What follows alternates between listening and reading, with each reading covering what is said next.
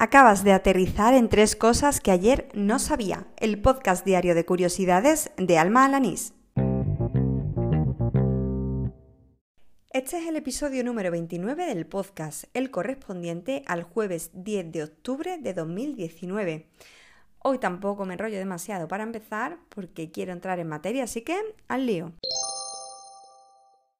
Andalucía es la comunidad autónoma española con mayor número de suicidios. Es el titular aterrador con el que me he cruzado esta mañana. Publicaba la noticia Canal Sur, coincidiendo con el Día Mundial de la Salud Mental. Recuerdo que cuando estudiaba periodismo se nos explicaba que mm, había un pacto no escrito entre medios de no hablar de suicidio.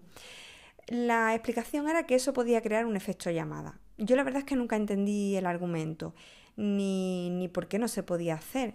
De hecho, hoy me ha parecido relevante traer este dato al podcast precisamente porque creo que mientras que el suicidio sea un tabú, será muy difícil luchar contra él.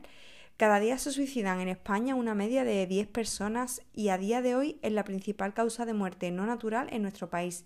Sin embargo, es algo de lo que apenas se habla. Es más, solo el 3% de las personas que se quitan la vida habían hablado antes previamente con un profesional. Así que por favor, si me estás escuchando, cuida tu salud mental. Bueno, ahora toca rebajar un poco el, tono y después de este dato tan impactante, pues voy a hablar de dos temas que me interesan muchísimo y con los que estoy muy comprometida, que son el medio ambiente y la lucha por la igualdad. Hoy he dado con un reportaje escrito por Alfredo Serra para Infobae que recogía el caso de Eunice Newton, una científica que hace 164 años ya predijo el calentamiento global que estamos experimentando en nuestro tiempo.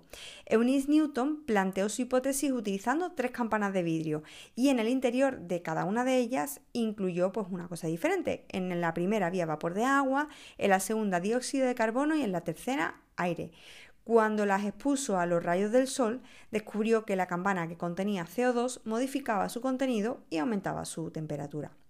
Sin embargo, no pudo exponer sus conclusiones en la Academia Americana de las Ciencias y las Artes porque era una mujer. Su trabajo fue expuesto por el profesor norteamericano Joseph Henry. Dejaré el enlace al reportaje porque la verdad es que no tiene desperdicio. Si llevas escuchándome todo este tiempo desde que empecé con el podcast, sabrás que me gusta terminar pues siempre con un dato un poco más distendido. Y si además has tenido la oportunidad de, conversar conmigo, de intercambiar algún mensaje a través de redes sociales o de sistema de mensajería, sabrás que soy una adicta a usar emojis. Y siempre que puedo, pues también meto algún GIF. Así que cuando he descubierto el ranking de emojis más utilizados que ha publicado el portal 13 bits, no me ha quedado más remedio que incluirlo en el episodio. El artículo presentaba los datos eh, de dos modos diferentes. Por un lado, el tradicional gráfico circular, así como de quesitos. Y por otro, eh, agrupaba los emojis en función de su uso y por niveles. Es decir, establecía desde el nivel 0 más utilizado hasta el nivel 10. En el nivel más utilizado o sea, tomando como referencia esta última manera de presentar los datos, pues en ese nivel 0 aparecían eh, como emoji más utilizados la carita mm, sonriente que llora de la risa y el corazón rojo. Y en el siguiente nivel de uso se encuentra la carita con ojos de corazón y también la cara que llora de la risa, pero esta vez inclinada hacia un lado. Que sepáis que esta última es mi favorita. Bueno, el ranking sigue incluyendo, pues, como digo, muchísimos más, niveles hasta, hasta llegar al 10, ¿no? Y conforme va avanzando en esos niveles, pues se va aumentando el número de, de emojis. En fin, dejaré el enlace al reportaje de 13 bits para quien tenga curiosidad de ver todo el ranking. Y hablando de emojis, pues despido el programa número 29 de tres cosas que ayer no sabía, el del jueves 10 de octubre de 2019. Me marcho recordando lo de siempre, que me puedes seguir en anchor.fm, en Spotify, en Evox, en Apple Podcast, bueno, en cualquier podcatcher que utilices.